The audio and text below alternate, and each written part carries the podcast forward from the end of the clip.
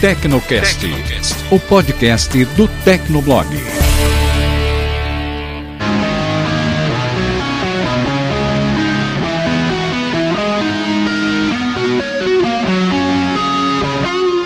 Olá, ouvinte! Seja bem-vindo. Está começando mais um episódio do Tecnocast. Eu sou o Thiago Movilon. Eu sou o Paulo Riga. Eu sou o Emerson Alecrim. E eu sou Matheus Gonçalves. Bom, nos últimos seis meses, o Uber, aquela empresa disruptiva que levantou muita grana e fez muito sucesso por lançar esse novo modelo de negócios, né, de compartilhamento de corridas, tem se envolvido em muitas polêmicas, tem muita coisa acontecendo. Essa semana, inclusive, o CEO acabou sendo afastado da empresa. Enfim, a gente vai fazer um compilado de tudo que aconteceu. Foi muito rápido, né? Apenas seis meses. E falar um pouquinho sobre o futuro desse mercado, né? As empresas que estão entrando, como as outras empresas de tecnologia estão também se associando aí para entrar nesse jogo. A gente começa depois da caixa postal.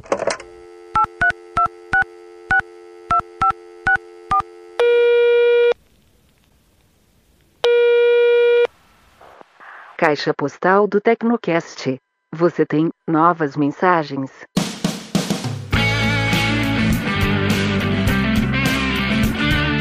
Leitura de e-mails do Tecnocast. Se você não quiser acompanhar com a gente, pode pular o episódio para 14 minutos e 5 segundos. Vamos lá, Riga, qual é a primeira mensagem aí? É do Renato Santos, ele é web designer e consultor de projetos, mora em Belzonte. Belzonte. Belzonte.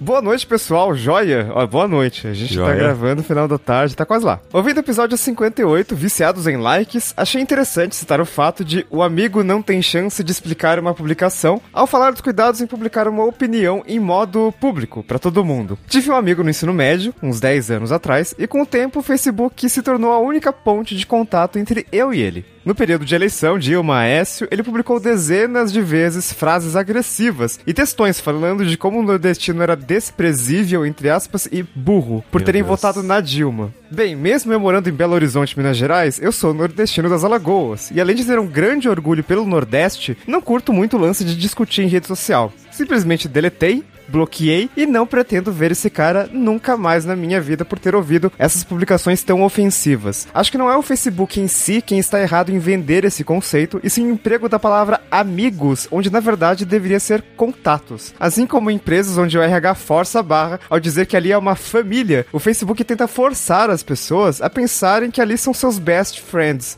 Acredito que se tivéssemos um povo mais interessado em criar do que consumir, o Facebook não conseguiria causar tanto esse efeito de preciso estar conectado. Grande podcast, grande abraço a todos e parabéns. É, eu acho que também é um pouquinho problemático quando você quer conectar todo mundo, sabe? As pessoas adicionam todo mundo. E, tipo assim, eu falei isso nesse programa até, que as pessoas pensam diferente. E não dá briga no dia a dia, porque você não anda no dia a dia com muitas pessoas que pensam muito diferente de você. É, às vezes você anda, sei lá, com alguém do seu trabalho, mas maioria das vezes você conversa só sobre coisa de trabalho, né? Então fica bem segmentado assim. E no Facebook não, é aberto tudo pra todo mundo. Qualquer opinião que você dê, todo mundo vai ver, né? De todos os círculos sociais, né? Aí gera conflito, é complicado. Todo mundo, inclusive amigos de 10 anos atrás, né? Que você não tem mais contato, você tem contato com o Facebook e, sabe, as pessoas vão mudando com o tempo e você discorda muito dela. É uma pessoa que, sei lá, você conhecia, você achava que conhecia super bem, sei lá. É. Mudou bastante e, sabe, não é mais sua amiga, não é, não é mais sua, seu contato. Tá lá no Facebook, você vê os posts dele, mas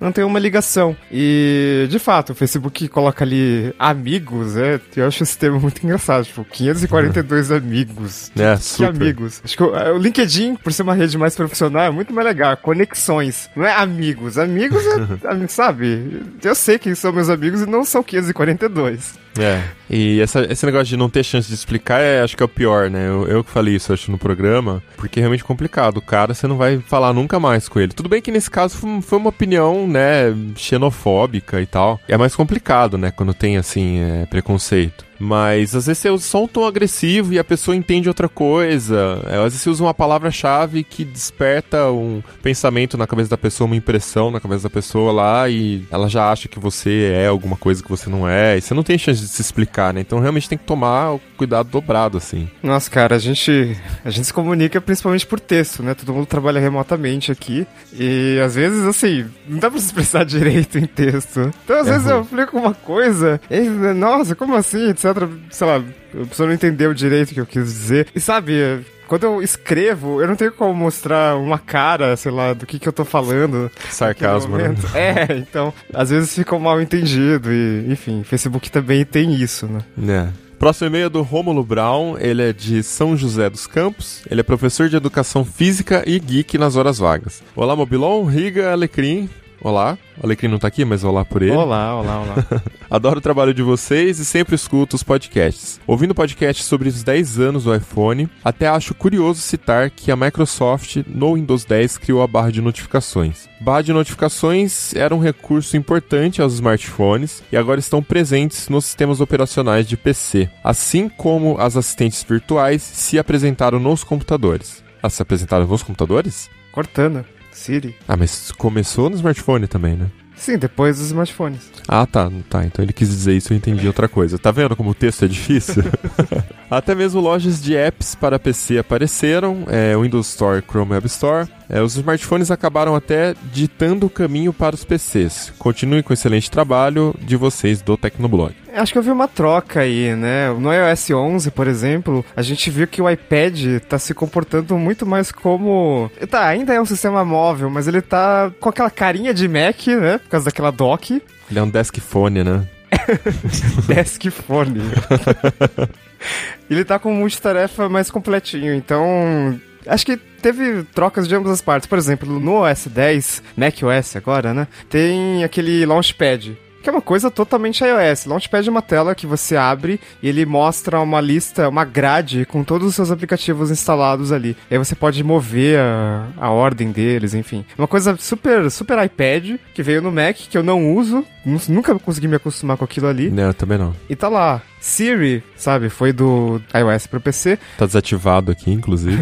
Assim como, sabe, no começo, quando sistemas operacionais móveis eram mais simples, muitas coisas que a gente costumava usar no PC, no Mac, enfim, foram para os sistemas móveis. Então, o iOS no começo era um sistema super, sabe, multitarefa basicamente não existia. Inclusive, você achava estranho. Ah, mas como assim eu não consigo copiar e colar num aplicativo pro outro? Isso não faz sentido. Eu sempre consegui fazer isso, só fazer Ctrl C, Ctrl V e copia e cola. Pronto, por que, que não dá pra fazer aqui? Então, sabe, acho que no, no final das contas, todo Um- mundo. é, um passa pro outro, né? É, todo mundo melhora e aí chega num ponto, por exemplo, que a Microsoft pega um sistema que vai funcionar no desktop, que vai funcionar no smartphone, que vai funcionar no Xbox, cara. É, mas eu acho que teve um ponto de ruptura aí. O mercado não sabia muito bem o que ele estava fazendo, né? A Apple, a Microsoft. Porque os smartphones estouraram, né? Então foi um- uma forma nova de você interagir com o dispositivo, ícones grandes, swipe pra lá, swipe pra cá, multitouch e tal. Então o desktop, nessa evolução, acabou ficando um pouco estagnado, né? O sistema de desktop. Você aumentava em segurança e tal, mas usabilidade, basicamente janelas e, enfim, não tinha muito mais o que fazer ali. É, eles não sabiam muito mais o que fazer.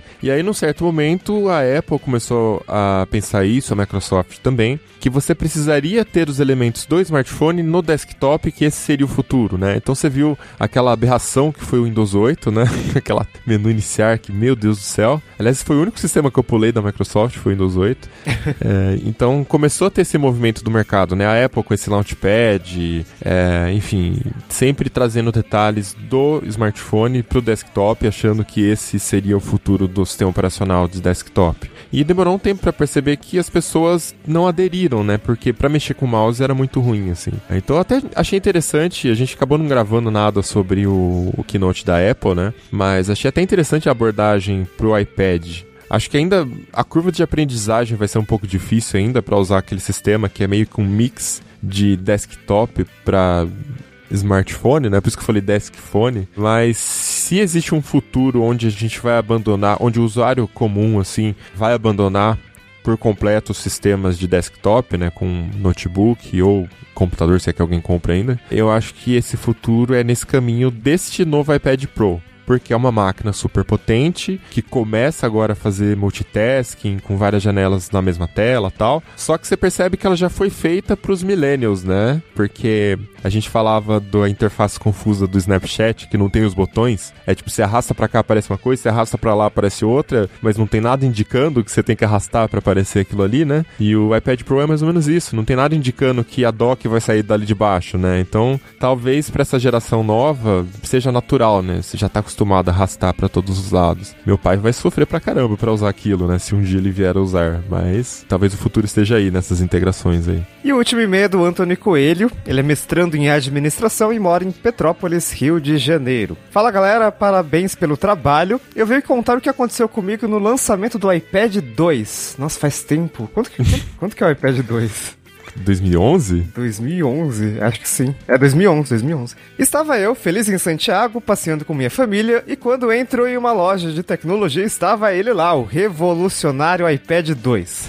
Era usuário de iPhone e de iPod, e já acompanhava o mercado de tecnologia. Entrei na loja e acabei comprando um. O restante do dia ele estava na minha mochila, e eu não vi a hora de chegar ao hotel para ligar e finalmente testar o novo iPad. Cheguei no hotel tarde, umas 10 da noite, comprei às 10 da manhã, a ansiedade estava tomando conta, imaginava a maravilha do voo de volta com ele, jogando, lendo, mexendo em todas as configurações, faço aquele unboxing e ligue no iTunes para iniciar. Putz, verdade. Nossa, mãe. Corro para o lounge do hotel. Nenhum computador tinha iTunes. Tentei instalar nas cinco máquinas e nada de sucesso. Ô, louco. Resultado, a ansiedade de usar se tornou frustração. Fiquei mais cinco dias com ele na mochila, Nossa, tentando achar mãe. uma máquina com iTunes sem sucesso.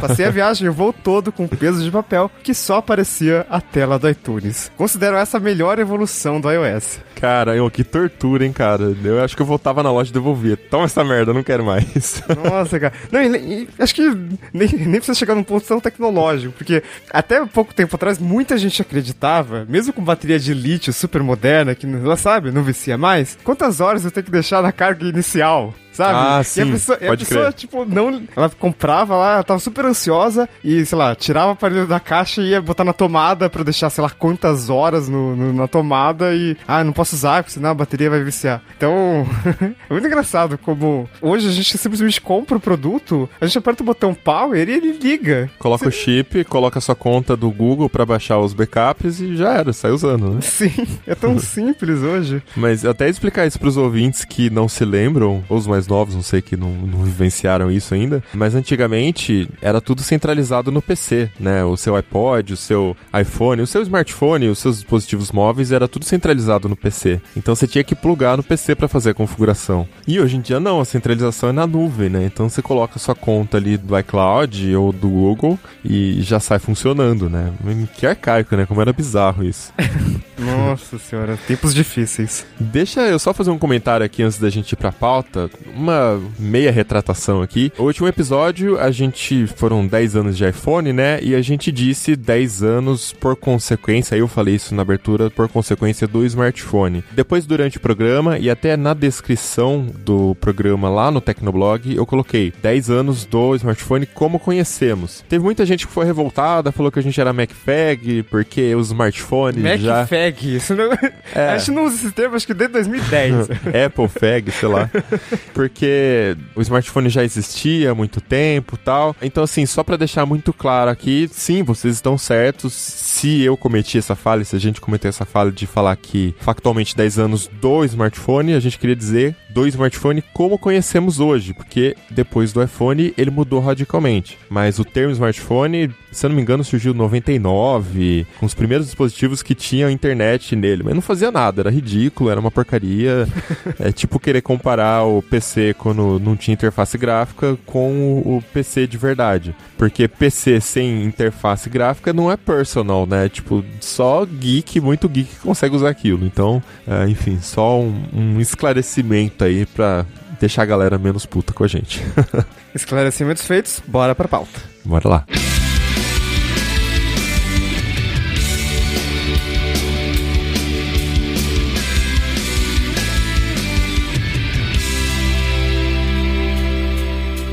Então vamos lá, gente. O Riga fez um compilado aí. Ele até tava reclamando que tava muito difícil montar essa pauta, porque há muita coisa aconteceu em muito pouco tempo. Então, Riga, queria que você puxasse aí pra gente, na ordem do seu post, os fatos, os acontecimentos pra gente conversar.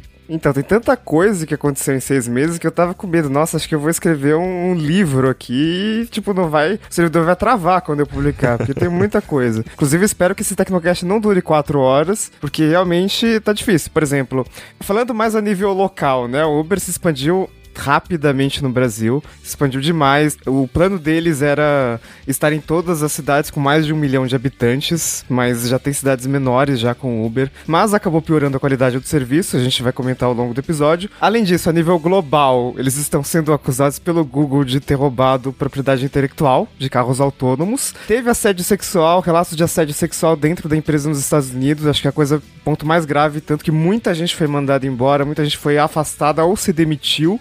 E, para piorar, nesse pior momento, nesse inferno astral do Uber, os concorrentes estão investindo muito forte. Não só no Brasil, mas no mundo todo, né? Sim, é, e acho que é interessante começando aí para essa parte da expansão rápida no Brasil, né? Eu, quando vou para São Paulo, eu sempre ando de Uber ou Cabify, agora que eu tô usando bastante também. E eu tenho esse costume de entrar no carro e começar a perguntar: e aí, como é que é dirigir o Uber?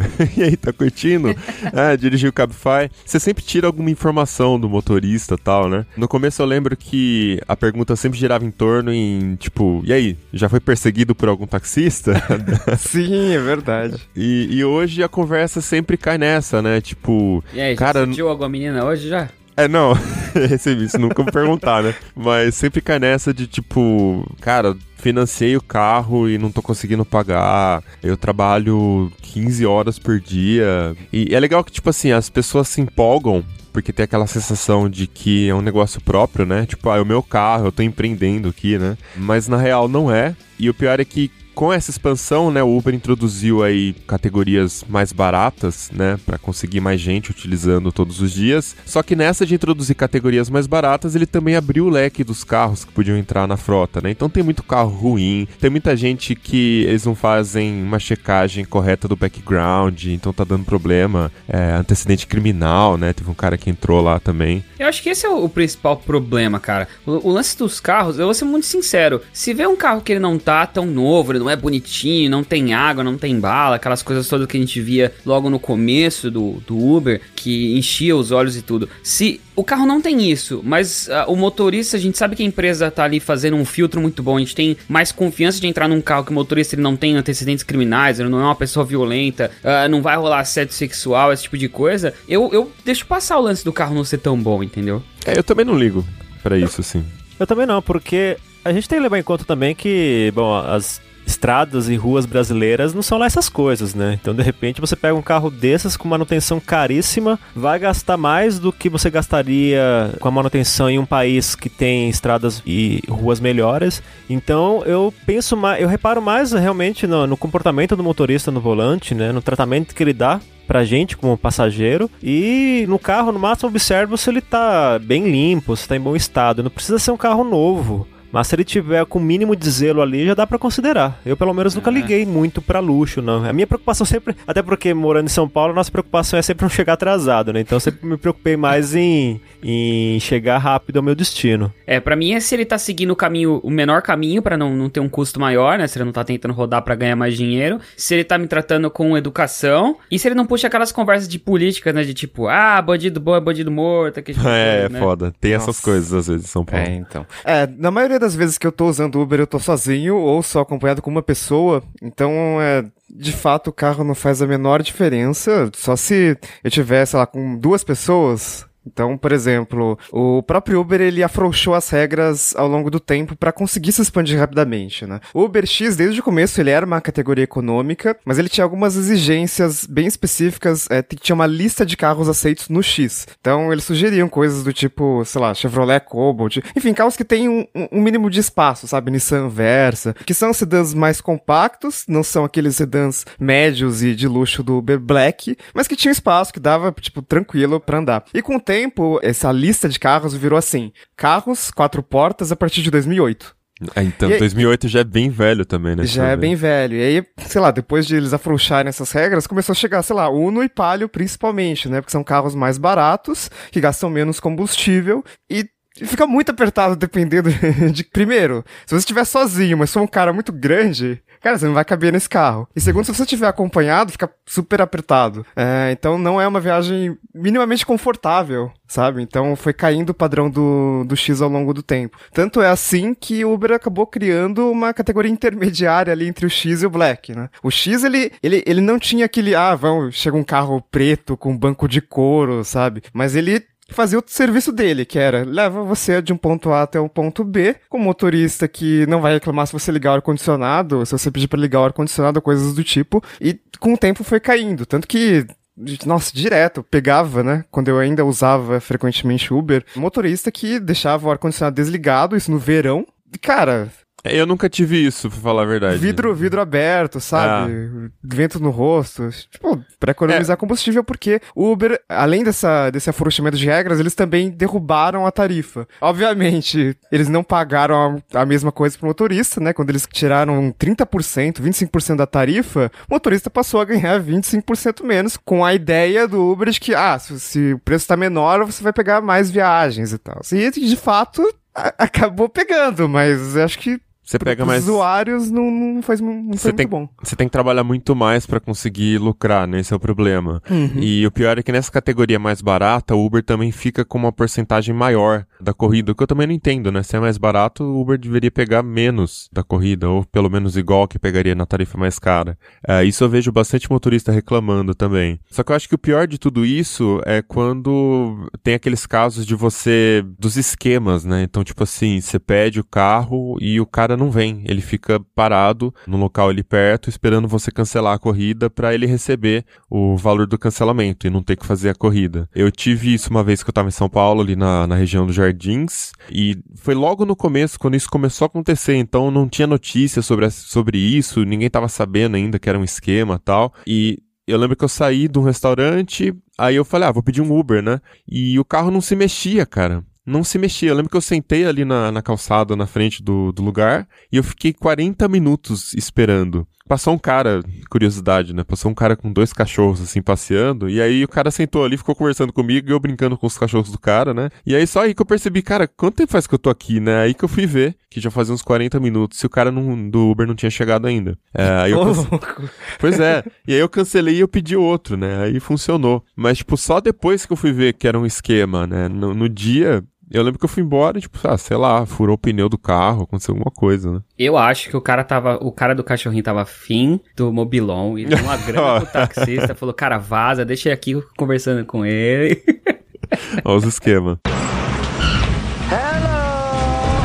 Mas então, cara, eu penso o seguinte: eu vejo essa queda de, de qualidade do Uber e esses esquemas e tal, meio que com uma briga de cão e gato do Uber tentando ganhar um pouco mais ou reduzir custos, os motoristas tentando aumentar lucro, e aí o Uber toma outra decisão, e aí os motoristas vão lá tomar outra decisão, aliado à falta de filtro de motoristas que poderiam ser um pouquinho melhores. Quanto que é a porcentagem hoje de, de participação do Uber nas corridas, o Riga? Cara, a gente não tem números atualizados, mas da última vez que a prefeitura liberou, acho que foi no ano passado, o Uber era tipo 90% de todas as corridas não táxi, né? De todas as corridas particulares Nossa. na cidade de São Paulo. Então é uma coisa muito absurda. Nos Estados Unidos tem alguns dados, mas eles vêm caindo desde o começo do ano, desde quando começou esse, esse inferno do Uber. Era coisa de 80% e foi caindo para 75%, 70%. São Francisco, Califórnia, é uma região menos concentrada do Uber, então é tipo 65%, 70%, porque tem Lyft, tem concorrentes fortes ali. É, e um dos motivos de começar essa queda também foi por causa daquela campanha do Delete Uber, né? Que uhum. lançaram um hashtag no Twitter, que surgiu por causa das questões de assédio, foi isso?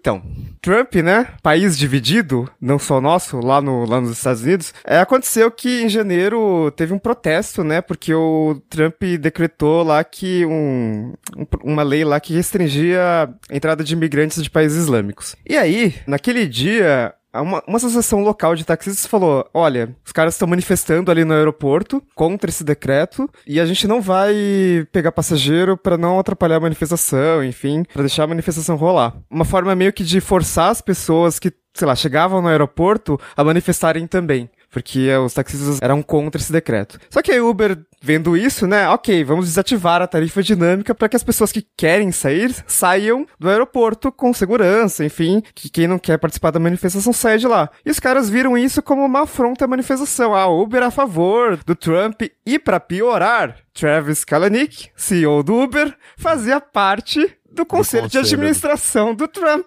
Então, vamos ligar os pontinhos. E aí aconteceu essa campanha, 200 mil contas deletadas em uma semana. Eles não esperavam, tanto que o Uber não tinha um sistema pra deletar as contas. Então, tipo, o cara tinha que ir lá, deletar, deletar, deletar. E aí eles que tiveram que criar um sistema pra excluir conta de usuário. É, isso de deletar, deletar, a gente tá falando que tinha que uma pessoa sentar e deletar manualmente conta por conta. Imagina que trabalho ingrato, né?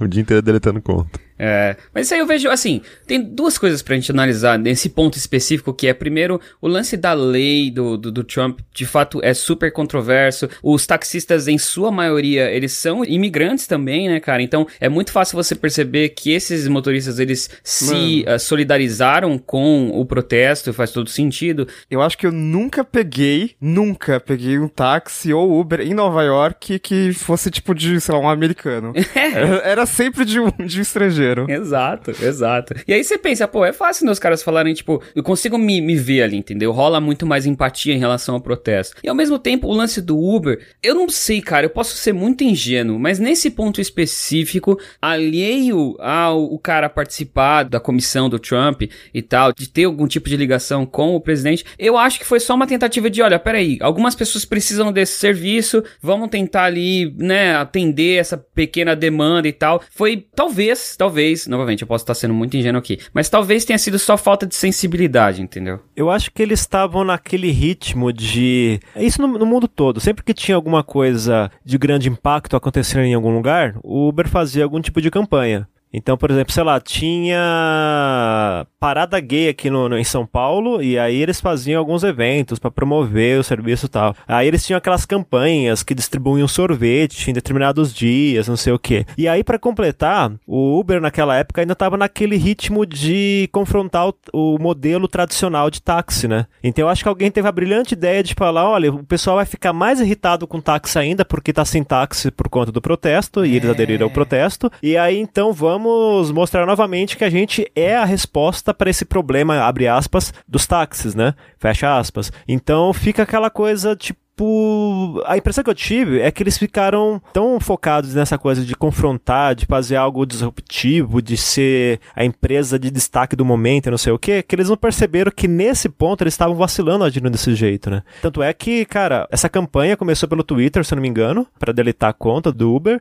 e, cara, ganhou proporções enormes, até em outros países que não tinham nada a ver com protesto, sabe? Então a coisa pegou uma proporção assim que foi incalculável. Fora esses 200 mil, essas 200 mil pessoas que deixaram de ser clientes do Uber, tem a imagem da empresa que, que ficou manchada nesse, nessa história toda. Então foi. Aí a gente começa a perceber que foram aquelas cabeçadas que assim, você faz um monte de coisa legal, aí comete um erro e faz uma lambança com tudo, sabe? Acho que foi começou mais ou menos nessa época. É, mas no caso do Uber, essa sucessão de erros foi meio grotesca, né? Que, tipo, foi isso que eu acho que. Eu acho que a gente concorda que deve ter sido uma falta de sensibilidade, porque eles tinham essa estratégia que o Alecrim comentou de, ah, a gente tem um modelo de negócio disruptivo, a gente é diferente, então a gente vai atender esses passageiros e tal. É, mas aí depois disso começou a rolar um monte. Foi uma, uma cagada atrás da outra, né, cara? Na verdade, se a gente olhar com mais cuidado, a gente vai perceber que esses problemas, esses conflitos com o Uber começaram um pouco antes, porque nessa coisa toda de ter taxistas versus motoristas do Uber, os motoristas do Uber esperavam ter um, algum amparo da empresa quando tinha, por exemplo, um carro que era depredado por taxistas no, em algum aeroporto. E o Uber meio que fazia,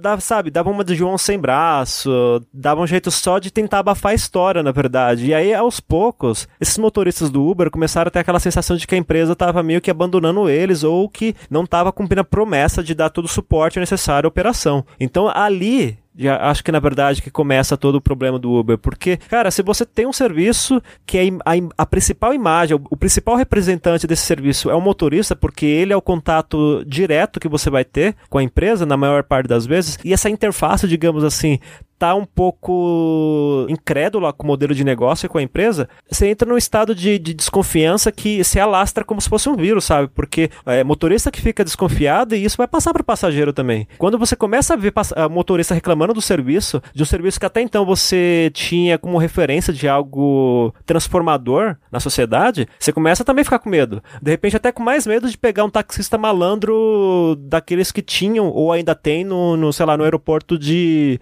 Santos Dumont, no Rio de Janeiro, por exemplo, sabe? Então, eu, se a gente começar a olhar com cuidado, vai ver que os problemas começaram aos pouquinhos, já na parte mais que a gente esperava que fosse ter mais suporte da empresa, que é a parte dos motoristas, né? É, lembrando aqui rapidinho em cima desse tópico que uh, o Uber tá tentando investir no modelo de negócio que não tem motorista. E os motoristas sabem disso, né, cara? Sim, pois é.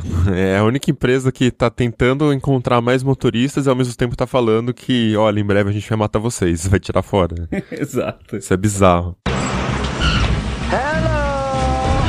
E além dos problemas que a gente vê, né, na cara, porque a gente tem contato direto com o motorista, tem os problemas internos da empresa, que resultaram aí na queda de mais de 20 pessoas, inclusive do braço direito lá do CEO. Esse problema aí do Delete Uber, né, da, da campanha lá, por causa da polêmica do Trump, aconteceu aí no final de janeiro. E aí, já no começo de fevereiro, saiu um, um relato lá da Susan Fowler, que é uma, era uma engenheira do Uber, e ela publicou lá que os detalhes da cultura interna da empresa, né? E o que acontecia. Ela relatou um caso de assédio sexual de um superior dela, ela reportou pro RH, e a RH falou que, cara, tipo, ele é um funcionário que tem uma boa performance no trabalho, e foi a primeira vez que ele fez isso. E a gente não pode fazer muita coisa. E como os funcionários são avaliados entre si, o RH também falou que, tipo, se você continuar nessa equipe, o seu superior pode te avaliar mal, algum outro funcionário ligado ao superior pode te avaliar mal e você pode acabar se dando mal, né? Então, sabe, em vez de ela ter apoio, a solução do Uber foi meio que abafar o caso ali. E depois ela entrou em contato, ela teve contato com outras funcionárias mulheres dentro do Uber e ela viu que não, que isso era sistêmico dentro da empresa, tinha muitos relatos, inclusive com a mesma pessoa, ou seja, não era a primeira vez. E o, o, RH falou também para essas mulheres, segundo a Susan, que tinha sido a primeira vez esse cara. Então, mentiras, falta de apoio, não investigam os problemas, relata casos de machismo. É, o time que ela trabalhava dentro do Uber tinha 150 pessoas. No começo desse time de 150 pessoas eram 25% de mulheres. Quando ela saiu, eram 3%. Cara, 150 pessoas, só tem 3% de mulheres. Tipo, será que Quatro tem alguma mulheres. coisa errada aí? Cinco mulheres. é, pois é. Olha, a gente tem que levar em conta que assédio, seja sexual, moral, dentro de empresa, é um problema extremamente sério. Só que é um problema extremamente sério que existe há anos e que ainda faz parte de uma cultura corporativa engessada e é um problema que as empresas, independente do porte da empresa, as empresas têm que lidar com isso. Só que aí você pensa o seguinte: bom, beleza, a gente está diante do Uber, que é uma empresa com modelo de negócios totalmente moderno, é uma empresa do século XXI, você pode colocar a intervenção que você quiser aqui. Então uma você startup. Pensa, uma startup. Isso, fechou. A palavra base aqui para fechar o bingo, aqui, a cartela do bingo. E mas aí você pensa, bom, uma empresa tão moderna desse jeito também vai ter um pensamento mais adequado ao que a gente precisa hoje. Ou seja, não vai ter pensamentos machistas, esse modelo engessado de pensar numa empresa como um ambiente predominantemente masculino e tal. E aí você vê que não era assim. Apesar da empresa ter um modelo de negócio que é totalmente moderno, que é totalmente condizente com o panorama tecnológico que a gente tem hoje, ela tinha, pelo menos, né, porque depois fizeram umas mudanças, um modelo de gestão totalmente ultrapassado, cara, e que a gente espera como empresa nova. A gente espera que as empresas tradicionais que, que tiveram esse problema rebeijem essas políticas. E das empresas novas, a gente espera que elas já nasçam sem ter esse tipo de comportamento. E a gente viu que não, né? Ainda, então mais, é, é... ainda mais o Uber, né? Que nasceu com muito investimento do Google também. Exato. É, então. É, a situação tava tão crítica, cara, que numa reunião que tava discutindo participação de mulher e que uh, existia um problema crítico de machismo dentro da empresa, a Ariana Huffington, ela tava comentando que ela tava participando, tava feliz de se juntar a empresa, né? Porque era uma mulher entrando ali no board da empresa, então quando entra uma, ela até comentou, quando tem uma mulher entrando assim na, na liderança de uma empresa, é comum que outras apareçam depois. E aí o David Bonderman catou e respondeu para ela, na verdade quando tem uma mulher, a única coisa que é mais fácil acontecer é que elas falarem mais. Pô, numa reunião pra tava Nossa. questionando o sexismo, cara, ele me dá uma dessa.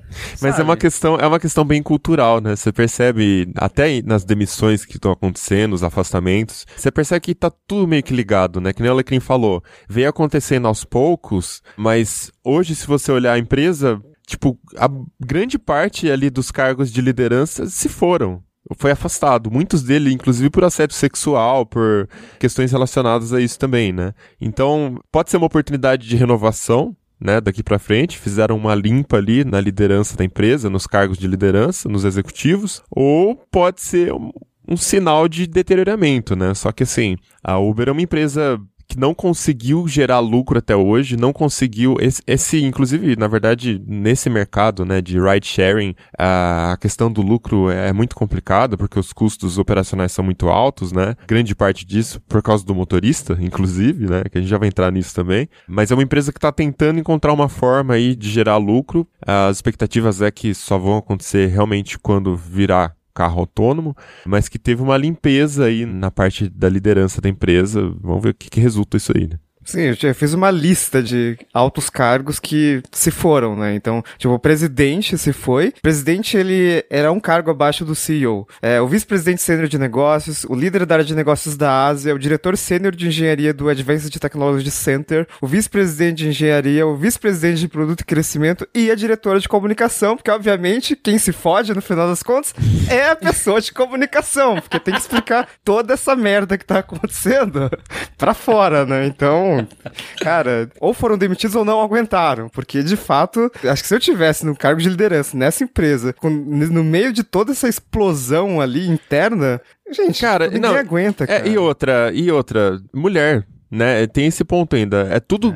A maioria dos problemas da empresa é relacionado a assédio sexual.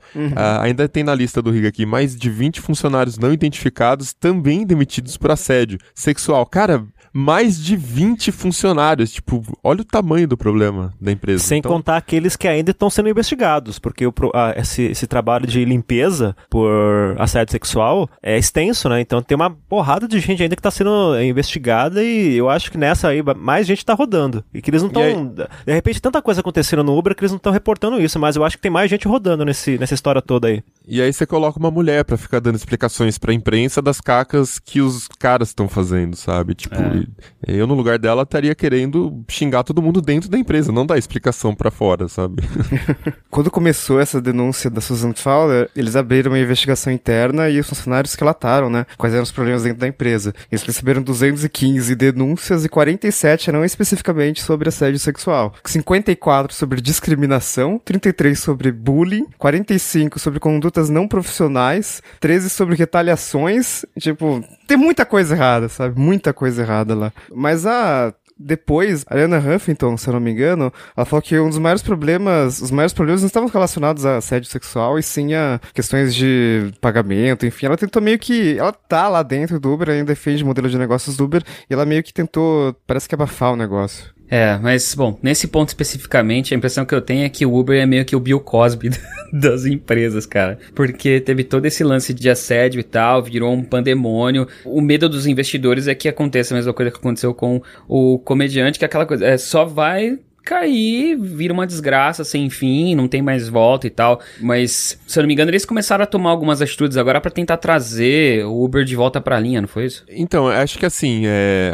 a, a gente pode pegar um pouquinho também do exemplo de casos de corrupção nas empresas, né? Que eu acho que é mais ou menos esse problema. A gente também não pode culpar, assim, achar que a empresa é uma empresa ruim e que a empresa tem que ser fechada porque pessoas de dentro da empresa estão fazendo merda, sabe? Não é bem assim. Que nem você falou do, do Bill Cosby. Tipo, tá, tudo bem, não conheço exatamente o caso dele, né? Mas é uma pessoa física. Então, uma empresa assim, você, idealmente, você faz uma limpeza, que é o que está sendo feito, né? E tenta alterar a cultura da empresa, que eu, eu acho que é o problema mais evidente no caso do Uber, né? E a partir daí você tenta melhorar o seu negócio. Porque Uber é dominante no serviço de ride sharing. Ele é dominante no mundo inteiro. Ah, em São Paulo mesmo os números são enormes. Então, assim, para alguém chegar no nível de concorrer com o Uber, vai demorar bastante. E aí é uma corrida, né, para você conseguir conquistar mais usuários. Então, assim, tem como fazer uma limpeza na, na empresa, é, já está operando, já tem tudo funcionando. Acho que é só questão de ajeitar as coisas aí, ajeitar a casa.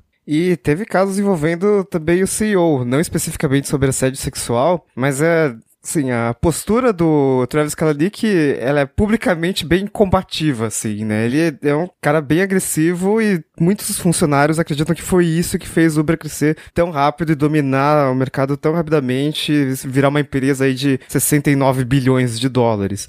Teve um caso, por exemplo, uma passageira foi estuprada na Índia por um motorista do Uber. Um braço direito do CEO compartilhou o registro médico e a intenção deles era ver se não foi uma, uma coisa plantada por algum concorrente, né? Porque o Uber, ele domina mundo, sim, muitos países, mas, por exemplo, na Índia tem um concorrente muito forte, no Brasil agora também tem, né? Tem um concorrente muito forte que se juntou, né? O Cabify e a Easy. E na China, o Uber perdeu tanto que a Didi Xuxing, que é uma, uma gigante chinesa, tipo, talvez a maior inimiga do Uber no mundo, porque eles também têm investimentos no Brasil, eles compraram o Uber China. Tipo, acabou a Uber na China, porque foi comprado. Então, o Uber, ele, embora ele tenha essa dominância, em alguns países ele ainda tem que ser um pouco mais agressivo em questões de mercado para conseguir. E acabou se envolvendo nessa polêmica também. E essa passageira que foi estuprada está processando a empresa, porque, obviamente, registros médicos são coisas confidenciais. Não é uma coisa que você pode ficar compartilhando.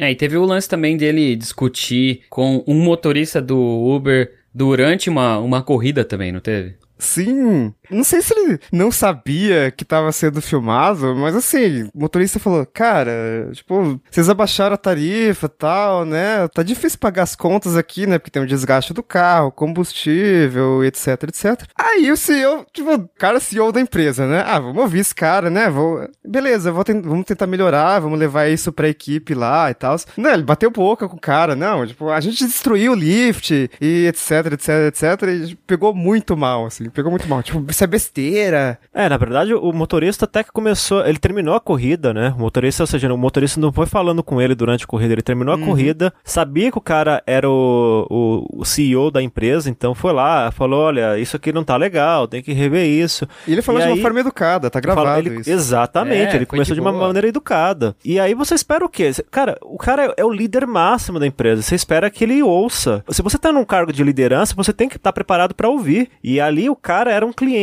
apesar de não ser um cliente usuário, ele é um cliente motorista, ou seja, ele é um tipo de cliente da empresa, ele tem que ser ouvido. Pode não ser um ambiente adequado para isso, mas ele tem que ouvir pelo menos. Ele, se não concorda, beleza, fala, olha, eu vou analisar suas opiniões, sua, o seu comentário, vou passar para fulano, não sei o que. Mesmo que fosse mentira, mas dá essa resposta para pelo menos encerrar a conversa. Não, ele continuou conversando. Aliás, ele começou, ele começou a discutir, né? Porque aí depois disso a conversa esquentou. Aí você fica pensando, cara, se o cara que é o líder máximo da empresa age desse jeito, que imagina, o, que, o que você dirá de outro funcionário que está numa escala mais abaixo? Você vai pensar, é. nossa, deve, todo mundo vai, vai agir assim então? E eu achei engraçado que quando eu, eu acabei publicando esse post no Tecnoblog, se não me engano, eu achei engraçado que assim, nos comentários e também lá no Facebook, acho que no Twitter também, tinha uma galera que tava concordando com a atitude do Travis. Eu falei, cara, mas como assim? Não, porque aí eu comecei depois a analisar o perfil dessa galera e é uma galera que é do tipo, ah, eu não levo desaforo para casa. Comigo é olho, é dente por dente, olho por olho, sabe? Esse tipo de coisa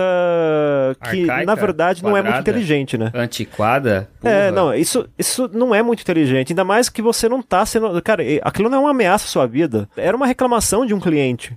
O motorista era, tava na função de cliente ali. Então, se você não gostou do que ele tá falando, cara, faz o máximo possível pro cara encerrar a conversa logo e você ir embora. É, Fala, sabe como que encerrou a conversa? O senhor falou assim: ah, muita gente não gosta de se responsabilizar pelos próprios problemas e prefere culpar outras pessoas. Meu Boa Deus. sorte. Cara, como é que você. Meu, o cara é o líder da empresa, não pode agir assim, gente, sabe? Você, se você vai numa loja e, e você é atendido, e, e, você, sei lá, você desabafa para um vendedor lá, fala um monte da loja, não sei o quê, até ele que é um vendedor, que ele tem um papel mais fraco ali dentro da empresa em termos de decisão, ele tem que estar preparado para ouvir, sabe? E se você é o líder máximo, cara, isso faz parte da rotina do seu trabalho. Você vai ouvir reclamação de investidores, você vai ouvir reclamação de clientes, você vai ouvir reclamação da imprensa, você vai ouvir reclamação do meio mundo, sabe? Se você não sabe lidar com a reclamação de um cliente, porra, sai do cargo, sabe? Não, não faz sentido. Vai fazer um tratamento aí para administrar melhor as emoções, né? Ela é meio arrogante, né? Você É. resume nisso. É triste, cara, porque assim, eu- o Kalanick ele era meio visto como um visionário de tecnologia. Pela empresa que ele criou, a forma como ele criou, muita gente via esse comportamento um pouco mais agressivo de tentar expandir a empresa como algo positivo, mas acabou demonstrando aí no final das contas que o cara ele só é babaca mesmo, né? É. E aí a gente tem que lembrar dos aplicativos que o Uber construiu pra tentar, enfim, primeiro, despistar a autoridade, porque o Uber, obviamente, foi perseguido pelas autoridades, porque ele entra num mercado onde o táxi é regulamentado e detém o monopólio, isso não é só no Brasil, isso é basicamente em todo o mundo, né? Em Paris queimaram pneus, enfim, aconteceu um monte de coisa no mundo todo. E o segundo foi um software pra espionar o principal concorrente lá nos Estados Unidos, que é o Lyft. Eles criaram um, um software ali que tentava detectar os motoristas mais próximos, que trabalhavam para as duas empresas, e se ele trabalhasse para as duas empresas, ele tentava conquistar esse motorista, fazer esse motorista trabalhar exclusivamente para o Uber, dando alguns incentivos específicos ali, inclusive financeiros. Então, sabe, jogada suja, é É. coisa que É, e teve aquele, aquele caso também, né? Que eles pegaram a base de dados daquele serviço, como é que chama o Unsubscribe Me, é isso? Aquele serviço que você se cadastra pra... Enroll Me. Unroll Me, isso. Eles contrataram a, a empresa que é dona, né, do Unroll Me, e essa empresa, como ela, ela, lógico, ela tem todos os dados de e-mail de todo mundo que está cadastrado, essa empresa pegava e-mails do concorrente e mandava pro Uber, tipo assim, ela pegava, tipo, todo mundo que recebeu o recibo de corrida do Lyft no Me, a partir do Me, e passava esses dados pro Uber, pro Uber tentar conquistar esses usuários de volta, né? Então, tipo, todos os tipos não convencionais de uso pra você tentar conquistar de volta usuários. Bem zoado isso. Daí o detalhe é que eu uso esse Me, eu tenho o cadastro neles, né? Então já fiquei um pouquinho preocupado do que, que eles estão fazendo com os meus dados.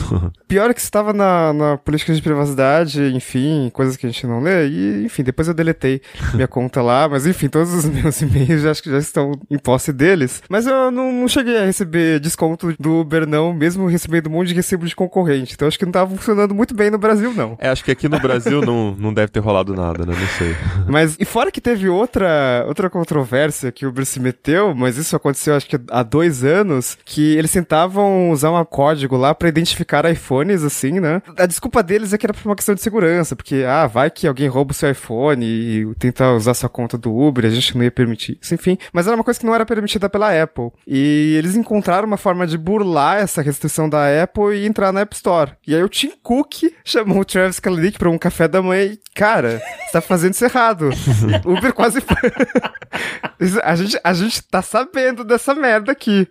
E quase e ameaçou de banir o Uber da App Store. Imagina, o Uber fora de todos os usuários de iPhone. De uma vez, né? É, não, acaba a empresa. Então, eles acabaram tirando isso depois. É, o Uber ele vem se mostrando uma empresa que, apesar dela crescer bastante e ter esse modelo tão atrativo e tão interessante, eles não jogam conforme a ética, né, cara? É uma empresa muito antiética. É, então eles fazem qualquer coisa pra conseguir mais usuários, pra crescer, né? Como eu falei, eles ainda não encontraram uma forma de lucrar, mas eles estão crescendo muito e a qualquer custo, esse é o problema. Isso também é parte da cultura da empresa, né? Porque o Uber ele se tornou uma empresa gigantesca porque eles, desde o início, se acostumaram a enfrentar as autoridades, a enfrentar modelos de negócio e. Quando eu falo enfrentar, não é exatamente sair xingando governador, polícia, nem nada do tipo. É no sentido de que, por exemplo, chegar num- num- num- numa cidade que tem um regulamento para transporte de passageiros em carros, falar: olha, a gente vai colocar algo que é diferente aqui.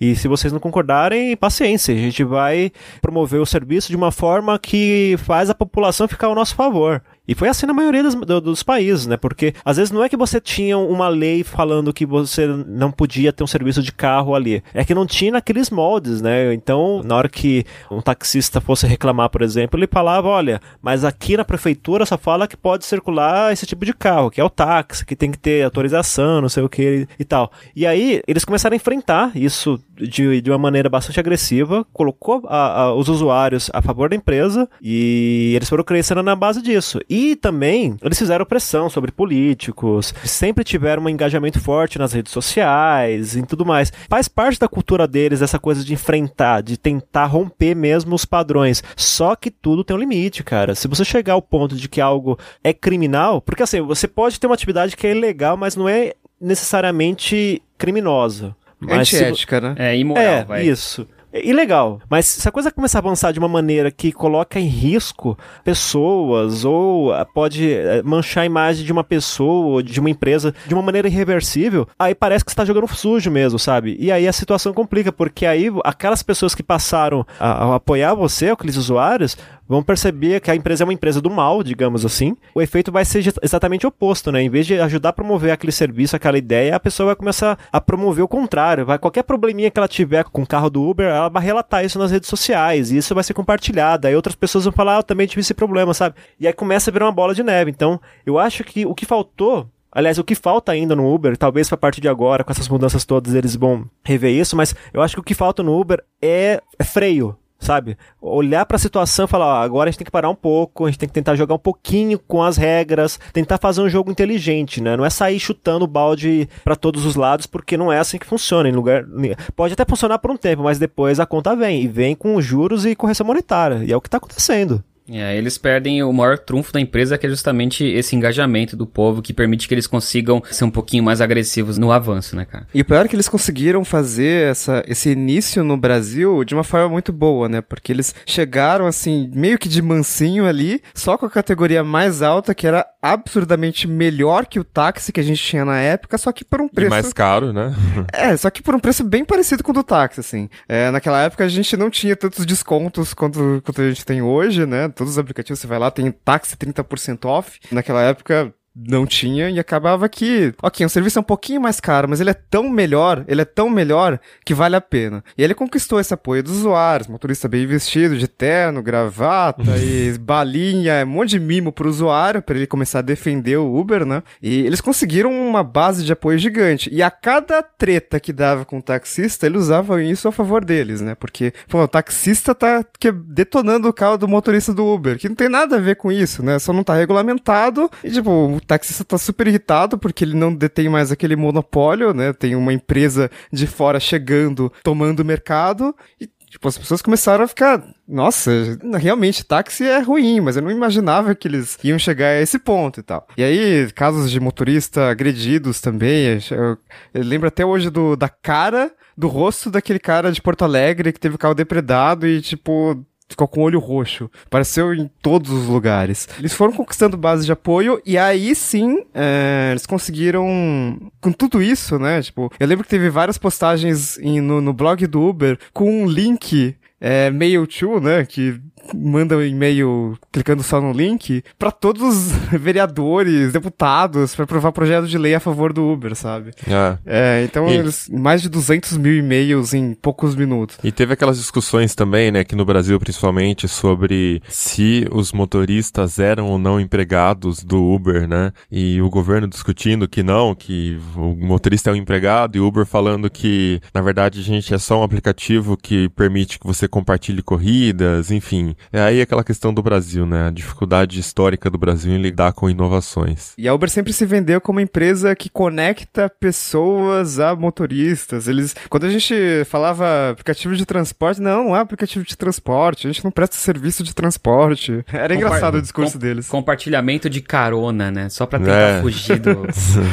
da palavra problemática.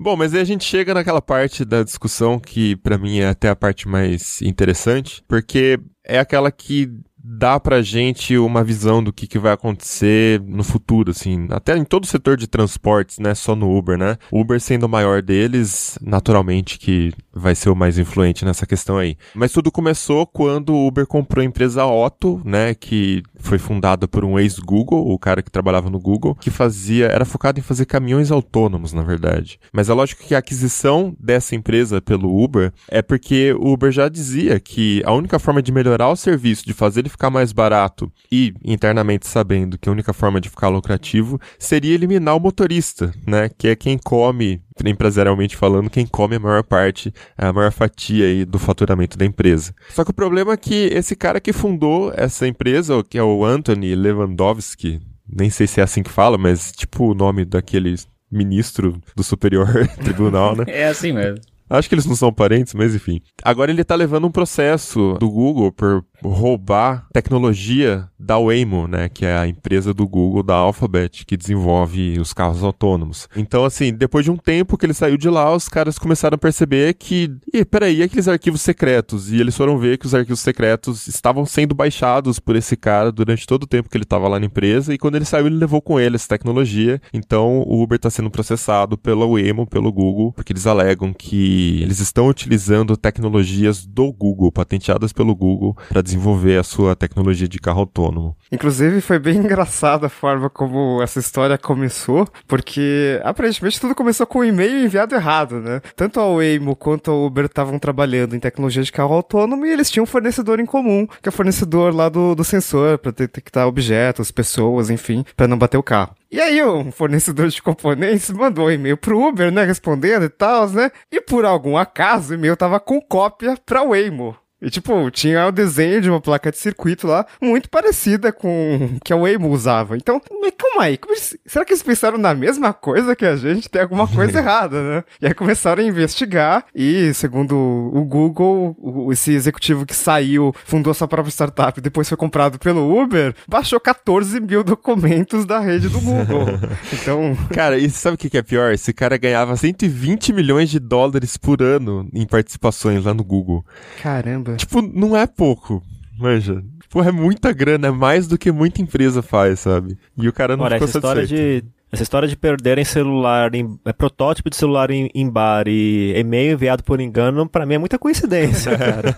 Certamente alguém nesse fornecedor percebeu a, entre aspas, coincidência dos dois projetos e falou: vou dar uma de desavisado aqui e tal, né? Dar uma indireta aqui. Se eles pescarem a isca e perceberem o truque, beleza. Se não é problema deles, mas perceberam, né? É, mas enfim, esse cara foi afastado do Uber, né, recentemente, então é a forma do Uber de lidar com essa situação, né, do processo. Mas, de qualquer forma, essa história toda aponta para o mercado uma situação que, tipo assim, é evidente agora. A gente está numa corrida, né, de carros autônomos e, basicamente, a primeira pessoa que conseguir, a primeira empresa que conseguir colocar isso para funcionar numa situação real, né, e full time, assim, não uma coisa de teste, não uma coisa só em estradas, tipo o que a Tesla faz agora, né? A primeira empresa que conseguir colocar isso funcionando full time é a empresa que vai vencer essa corrida. No momento, a melhor tecnologia existente no mercado é a tecnologia da Waymo, só que, por outro lado, a empresa que detém a maior distribuição, vamos dizer assim, é o Uber. Então, assim,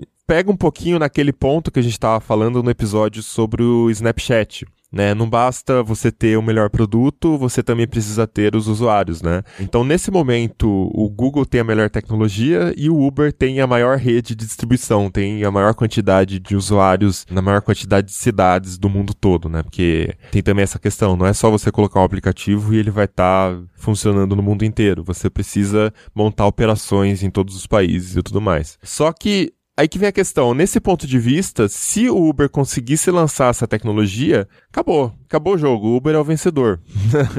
ele tem a distribuição e ele tem a tecnologia, ponto, o Uber ganhou. Aí ia ser difícil para qualquer empresa conseguir bater o Uber. Só que nesse momento, do último Google I.O., o Google anunciou que fechou parceria com a Lyft, que é o maior concorrente do Uber nesse momento. E se eu não me engano, ele também fechou parceria com ah, uma empresa indiana, que domina lá o mercado indiano também de ride sharing, não lembro o nome dela agora. Acho que é Ola. Ola, né?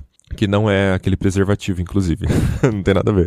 É, mas ela fechou parceria com ela também e lá ela é dominante. Então isso muda um pouquinho o jogo, porque você tem a empresa que tem a melhor tecnologia fechando parceria com os concorrentes do Uber. E você tem também uma grande ironia nessa história que é o Google é investidor do Uber. Ele coloca uma grana no Uber. Então, tipo, foi tipo uma facada pelas costas quando ele anunciou no último Google I.O. que ele estaria fechando parceria com o concorrente do Uber, né? Então, é tipo um fogo amigo, ele uma coisa interna rolando já. Então, eu tô curioso para ver o que, que vai acontecer daqui para frente com essas concorrências aí. É, então, tem vários relatos de que os carros autônomos do Uber não estão tão bons quanto os do Google, né? Então, é óbvio, o Google tem a melhor tecnologia. Então, casos de, sabe, o carro do Uber não consegue lidar com viadutos, porque no, no, GPS sempre tem um problema de altitude, né? Porque ele não sabe exatamente a sua altitude, ele tem que usar sensores adicionais. O carro do Uber não sabia lidar com isso. E no meio desses seis meses, né? Porque seis meses foi o inferno astral do Uber,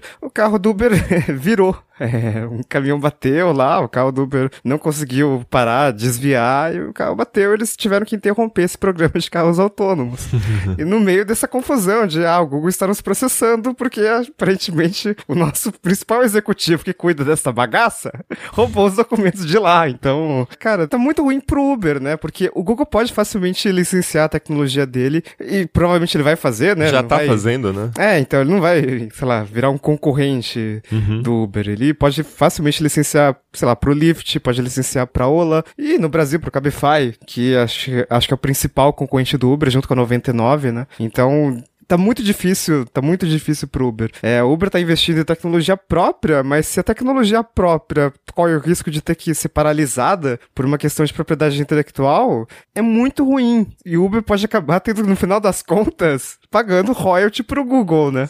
Sim, então, é, eu não sei se nesse ponto as duas empresas ainda têm, né, um clima amigável para chegar nesse nível do Uber licenciar a tecnologia da Waymo, né, porque basicamente eles estão sendo acusados de roubar a tecnologia da Waymo, então é um pouco mais complexo. O que tá acontecendo agora não é muito diferente do que a gente viu no mundo dos PCs, né, por exemplo. Vocês devem ter escrito bastante na época, inclusive, sobre a questão da guerra dos browsers, né, a Microsoft sofrendo muitos processos na Europa por colocar o Internet Explorer, e os concorrentes querendo que ela colocasse, tipo, opções, né, para você instalar no momento que você loga no Windows. Ah, enfim, aí o Google foi lá e conseguiu, né, fazer todo mundo utilizar o Chrome no final das contas. E pro Google isso era essencial pro modelo de negócios dele, porque ele ganha com publicidade. Então, o browser a busca padrão do browser, mesmo que não fosse a melhor de todas, é o que o usuário comum ia utilizar. Né? Você não ia ficar alterando a busca que você está utilizando no browser. Então o Google percebeu isso e foi lá e conseguiu dominar os browsers desenvolvendo seu próprio navegador. Com os smartphones foi a mesma coisa. O Google percebeu que se ele não fizesse um sistema próprio, se ele, né, quando Eric Schmidt foi lá e traiu a Apple e o Google começou a fazer o Android baseado no, no iPhone, eles perceberam que eles precisavam ser dominantes nos smartphones, ou então a Apple ia lançar o sistema dela e o Google ia ficar, o modelo de negócio do Google no smartphone ia ficar dependendo da Apple. Se a Apple da noite pro dia quisesse virar uma chavinha e falar, ah, vamos usar a busca do Bing, o Google tava ferrado, né? Ainda mais hoje em dia que é mobile first. Então, assim, o que tá acontecendo hoje com os carros autônomos e essa treta aí, o Waymo versus Uber, eu acho que chega mais ou menos nesse ponto, né? O Google percebeu que ele tem a melhor tecnologia, só que para montar a frota dele vai ser muito complicado, né? Seria o equivalente ao Google começar a fabricar computadores para ter a tecnologia dele nos computadores, né? Então ele desenvolveu até a melhor tecnologia e agora ele simplesmente chegou e falou: "Bom, Vamos começar a licenciar isso para quem já está no mercado e já tem poder de distribuição, que seria Lyft, o maior concorrente do Uber, né? A Ola, que é o segredo da Ola, na verdade, é você ser muito forte no seu mercado regional e ponto. Sei que você ia falar, o segredo da aula é a sensibilidade. Lógico, né, que você ia falar. Alguma coisa disso. Mas enfim, eu espero exatamente isso. Nos próximos anos, mais parceiros começarem a aparecer aí com tecnologia da Waymo. E eu acho que desse ponto de vista, esses parceiros, na verdade, são como se fossem os, os PCs, assim, né? Você tá embarcando a tecnologia do Google na sua rede. Então, eu tento acreditar que no final das contas, sempre vai surgir algum acordo de licenciamento da empresa que perder. Então, por exemplo, se o Uber não conseguir colocar isso antes do Google, ele vai licenciar do Google porque acho que não vai ter outro jeito. Se o Lyft, por exemplo, pega a tecnologia da Waymo licenciada e começa a lançar o serviço antes do Uber, o Uber vai errar muito, né? Porque, obviamente, tem toda uma diferença de questão de, de lucro e o Lyft, de um, sabe, vira a chavinha, ó, somos mais lucrativos, vamos dominar essa porra toda.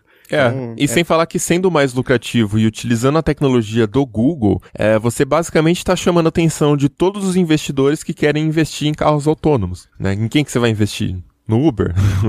Isso. E mesmo questão de, ah, eu, sei lá, a Waymo é inimigazinha do Uber, mas eu acho que, no final das contas, o que importa é o lucro e satisfazer os acionistas. Então, por exemplo, tem uma história muito engraçada na, na- na questão de processador, que é Intel e AMD sempre foram rivais, enfim, a- recentemente a AMD lançou o Epic, que é um rival do Xeon para servidores, e a Intel foi lá e soltou o comunicado oficial pra imprensa que, não, mas isso aí é, eles juntaram quatro processadores de desktop e acham que vai ter um desempenho estável. Não, não vai ter. ó.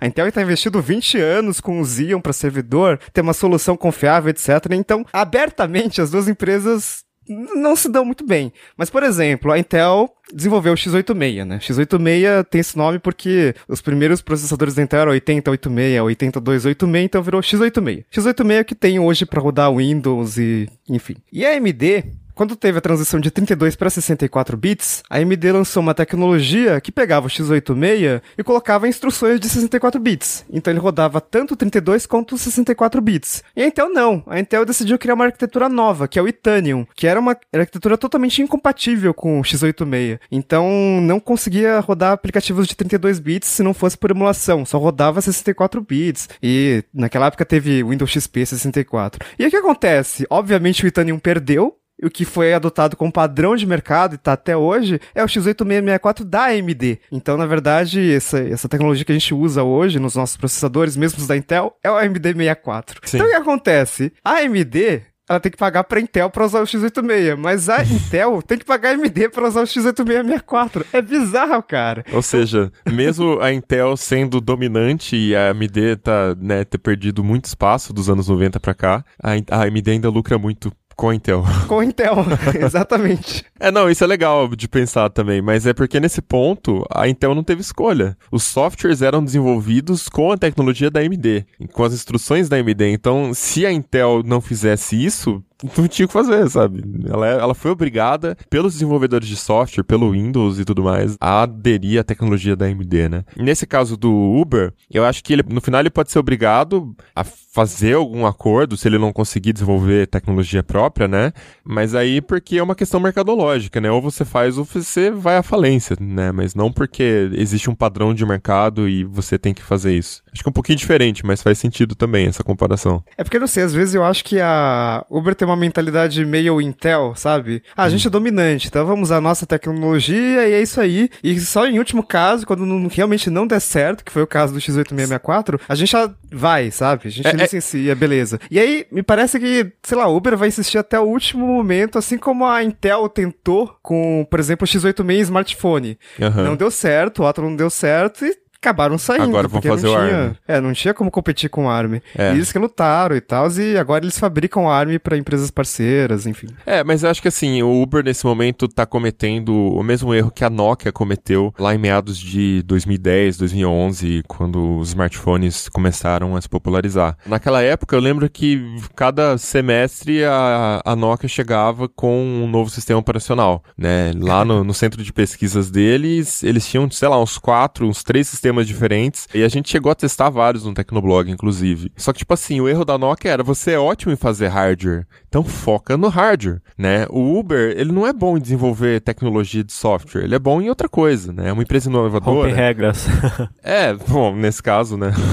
é uma empresa inovadora, é, mas o forte dele não é desenvolver esse tipo de tecnologia, ainda mais num nível de competir com o Google nessa questão, né? Então não à toa que, inclusive, tá tendo esse problema aí de roubo de tecnologia. Então eu acho que é um pouco arriscado seguir esse caminho, tentar competir com o Google numa coisa que o Google é dominante, o Google é bom e você não tem histórico, mas é um risco, né? É uma coisa que eles estão tentando. Se você pega uma empresa bem organizada, como é o caso da Tesla, por exemplo, a Tesla, nessa cadeia inteira, é a única que tá fazendo os três, né? Ela tá desenvolvendo tecnologia de carro autônomo, ela tá fabricando os carros e ela já disse que ela vai ter uma rede própria para colocar esses carros para rodar. né? Então a Tesla é a Apple dos carros, realmente. Ela faz tudo, o ecossistema inteiro é dela e ela faz do zero. E até o momento ela tem feito muito bem. né? Então, eu Sim, acho- é porque a Tesla, né, Elon Musk, o cara faz foguete, velho. Então, é tipo, ah, a Tesla vai, ela fabrica carro e também vai lançar, pode lançar o que quiser, né? Tipo, é. Mas é Mas pros- engraçado, né? Porque a gente, independente do segmento de atuação, se é carro autônomo, se é o aplicativo para pedir carros e tal, o que acho que tá claro para todo mundo é que o Uber precisa mudar. Né? A direção do Uber precisa colocar uma nova visão da empresa para meio que ela sair da adolescência, sabe? Tipo, amadurecer de fato para sobreviver no mercado. Eu tenho uma amiga é, jornalista chamada Yana Chan, ela trabalha muito com esse universo de startups e tal, e ela fez um comentário sobre o Uber que eu acho que ela pegou de alguém, mas eu achei interessantíssimo, que é o seguinte, né? Ela se perguntou assim, será que o Uber será o novo Napster? Porque o, o, Napster teve toda aquela coisa de, de, mudar o paradigma da indústria, né? De, de isso que inclusive ela cita no Twitter dela, que ela comenta a respeito. O Napster mudou o paradigma da indústria musical, da indústria digital de música, e acabou. O Napster existe até hoje, mas o modelo que eles tinham na época acabou, né? porque era ilegal, eles receberam processos, foram processados pelo Metallica e tudo mais. Mas ah, no final das contas, eles abriram caminho para um mercado, né, para várias empresas que trouxeram serviços melhores, que é o caso da Apple com iTunes e agora Apple Music, depois Sim, é, é, Spotify, etc. Eu falei, cara, sabe, faz sentido que o Uber possa ser o novo Napster, porque eles realmente, eu não sei nem se o Uber inventou esse, esse modelo de negócio, eu acho que não, mas eles foram gênios na maneira como promoveram essa coisa do aplicativo, pedir carro por aplicativo. Eu acho que não dá nem pra chamar de modelo de negócio ainda, né, porque eles não lucram. é, pois é, é, mas, é. entendi.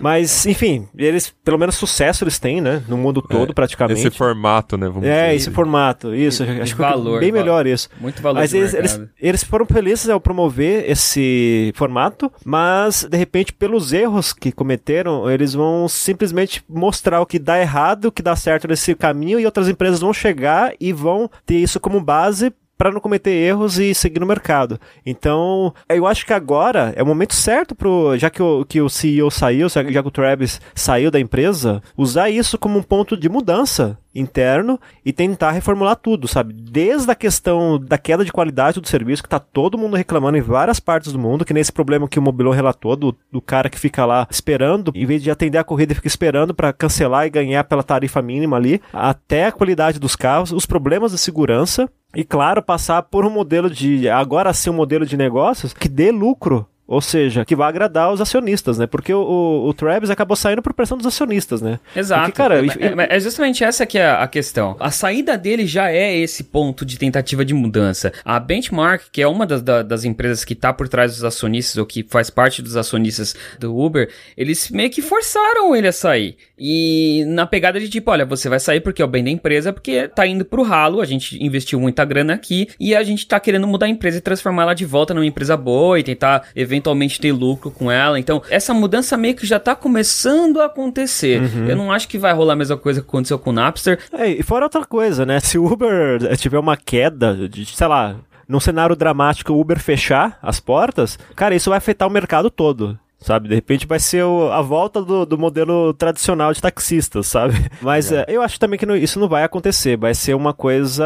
São as oscilações no mercado que vão acontecer. Mas eu acho que é importante ressaltar essa questão dos acionistas, porque, cara, ninguém joga dinheiro numa empresa para perder. Você tem uma tolerância a risco. Você sabe que determinado negócio pode dar certo, não sei o quê, mas você joga dinheiro para ganhar, sempre, em qualquer negócio. Então essa pressão é muito constante em qualquer empresa. Não, eu... mas eu acho que é aí que tá o problema, de jogar o dinheiro na empresa, porque não é lucrativo. E só vai ser lucrativo no momento que você conseguir ter carros baratos, carros produzidos com foco em maior durabilidade e menor consumo de combustível, e que não tiver que lidar com motoristas, porque querendo ou não, grande parte dos problemas a gente está vendo aqui surge dos motoristas. Imagina dentro da corporação o gasto que você não tem para montar times para treinar esses motoristas, uh, ou para garantir que ah, lá no Brasil, lá em São Paulo, aquele país de terceiro mundo, tem uma galera malandra formando quadrilha para fazer caca. Peraí, vamos aqui bolar um time e gastar com essas pessoas e salários e tal. Então você percebe que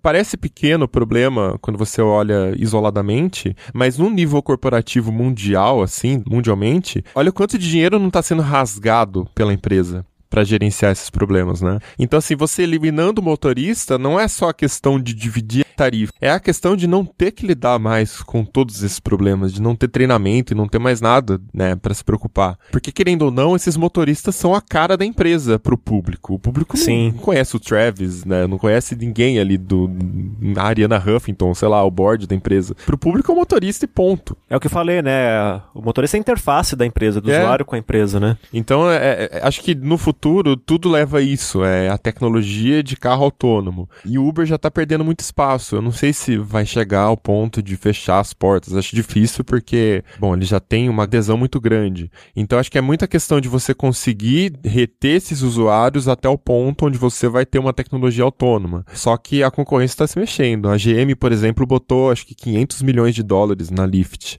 né, no concorrente do Uber. E a ideia é começar a fabricar carros autônomos, acho que Cobalt, não lembro qual é o nome do carro lá, carros elétricos autônomos, fazer em massa e carros, como eu falei, carros focados em durabilidade, né? E colocar na rede do Lyft. O Google com a Amon também agora fechando parceria com o Lyft. Eu acho que assim, no futuro essas empresas que detêm esses grids, né, essas redes com os usuários, os carros, cada vez mais elas vão trabalhar com parceiros. Então, uma fabricante fornecendo carros para você colocar na sua frota, enquanto que uma empresa de tecnologia fornece a tecnologia do carro autônomo e você é dona dos usuários. Entendeu? Você é o cara que conquista mais usuários ali para a rede, enfim, e todo mundo lucra com esse ecossistema. Acho que é, a corrida é mais ou menos essa, assim. E eu concordo. Só que assim, a questão da saída do Travis é porque a empresa precisa de uma resposta imediata, sabe? Precisa, se tá sangrando dinheiro, tem que dar pelo menos um jeito de amenizar esse sangramento. E acho que é esse o ponto que os acionistas estão pressionando. E faz todo sentido, porque todos eles sabem que o investimento vai ter um risco, sempre tem um risco, sempre vai ter uma, de repente você tá jogando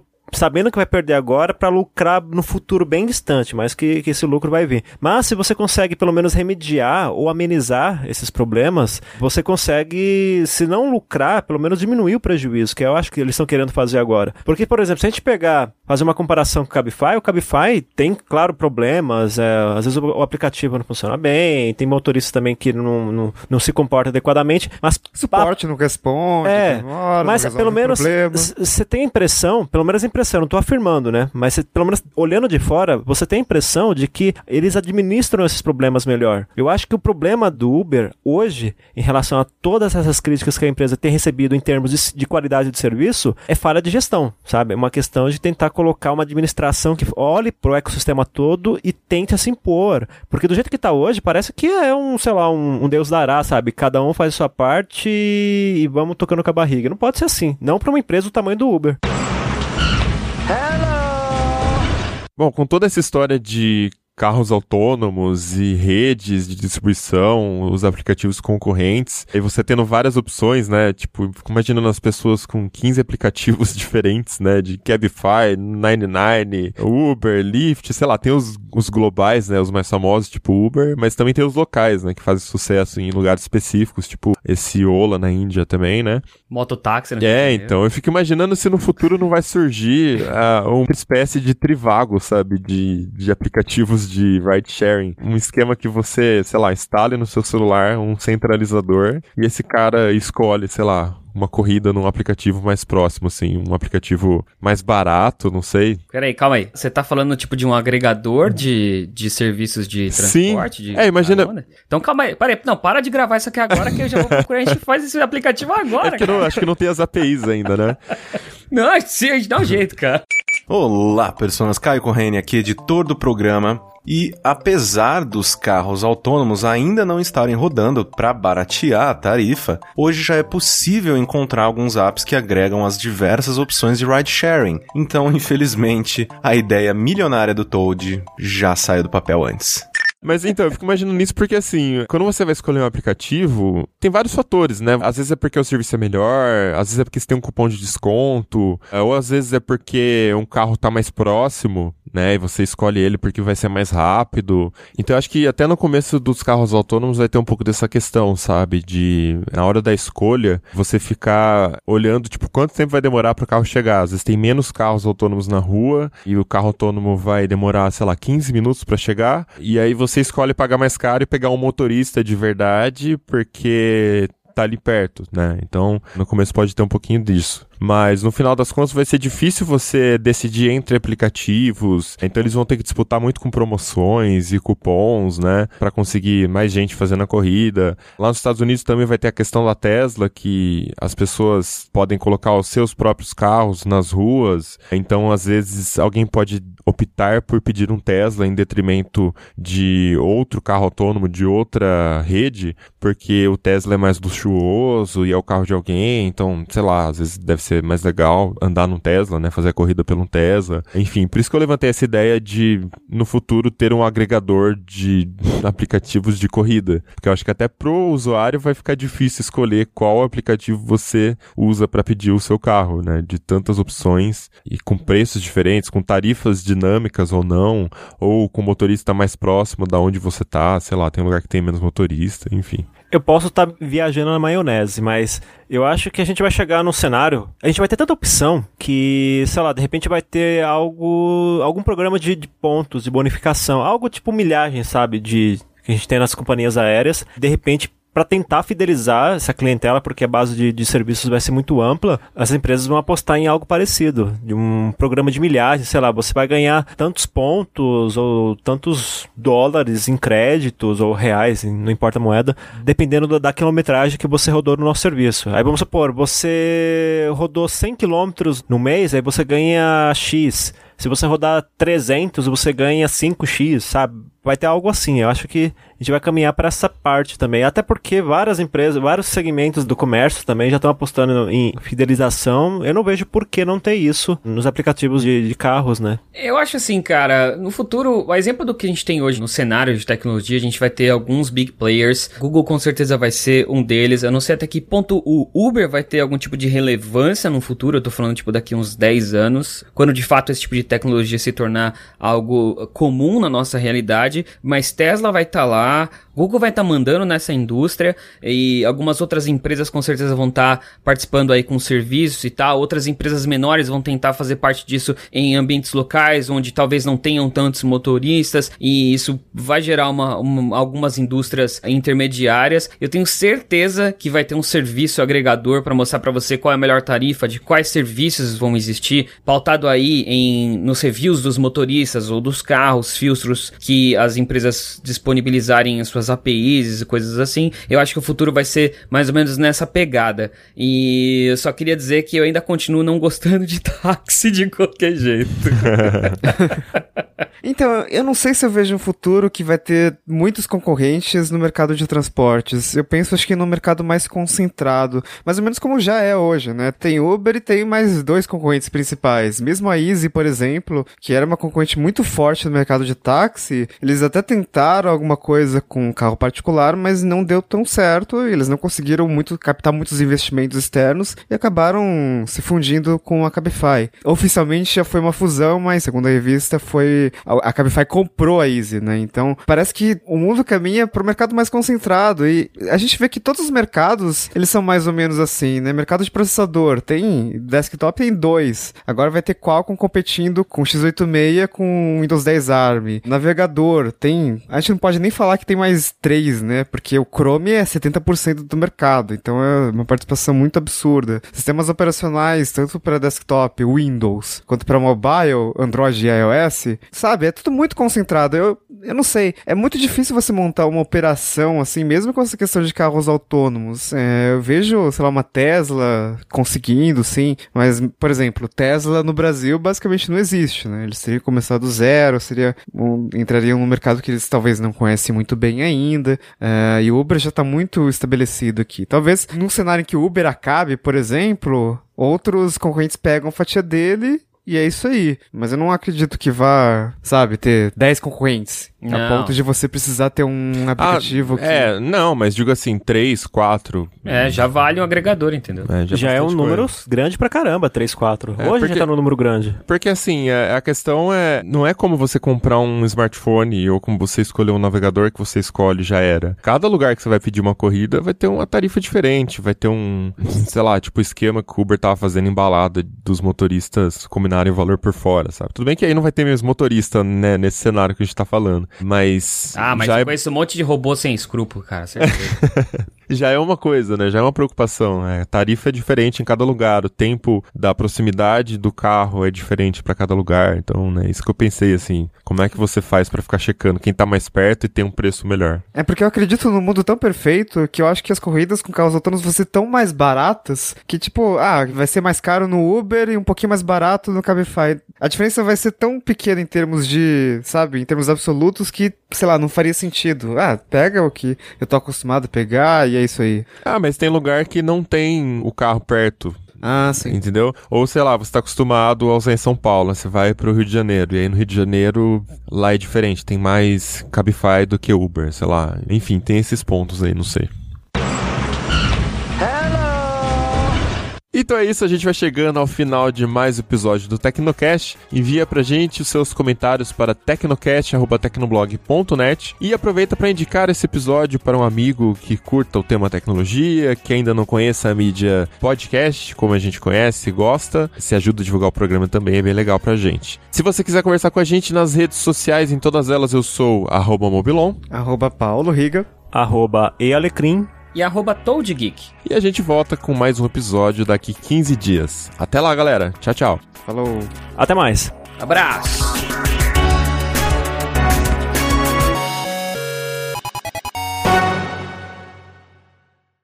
Ah, fechando parceria com os concorrentes do Uber. E a ironia dessa história é, o Uber também, o Google também, eu me embolei um pouco nos nomes, mas acho que eu falei certo, né? E você tem também uma grande ironia, e, você tem também uma grande ironia nessa história, que é, o Uber também, o caralho. O, o Google, porra. E, vo... e vo... Ai, ai, ai, ai, ai, Que ai. força pra falar o nome. O Boober, Google, Boober. Vamos lá. O Glober. O Goober. As árvores somos nós. Arvorou. Arverê. Beleza. É, eu tento acreditar que, no final das contas... Nossa, todo mundo transa, né? No final das contas... Basicamente é isso. Essa sessão de erros do Tecnocast vai ficar muito boa. Organizando direitinho. Ai, deixa eu voltar aqui. Não, tá legal, continua. Este podcast foi editado por Radiofobia, podcast e multimídia.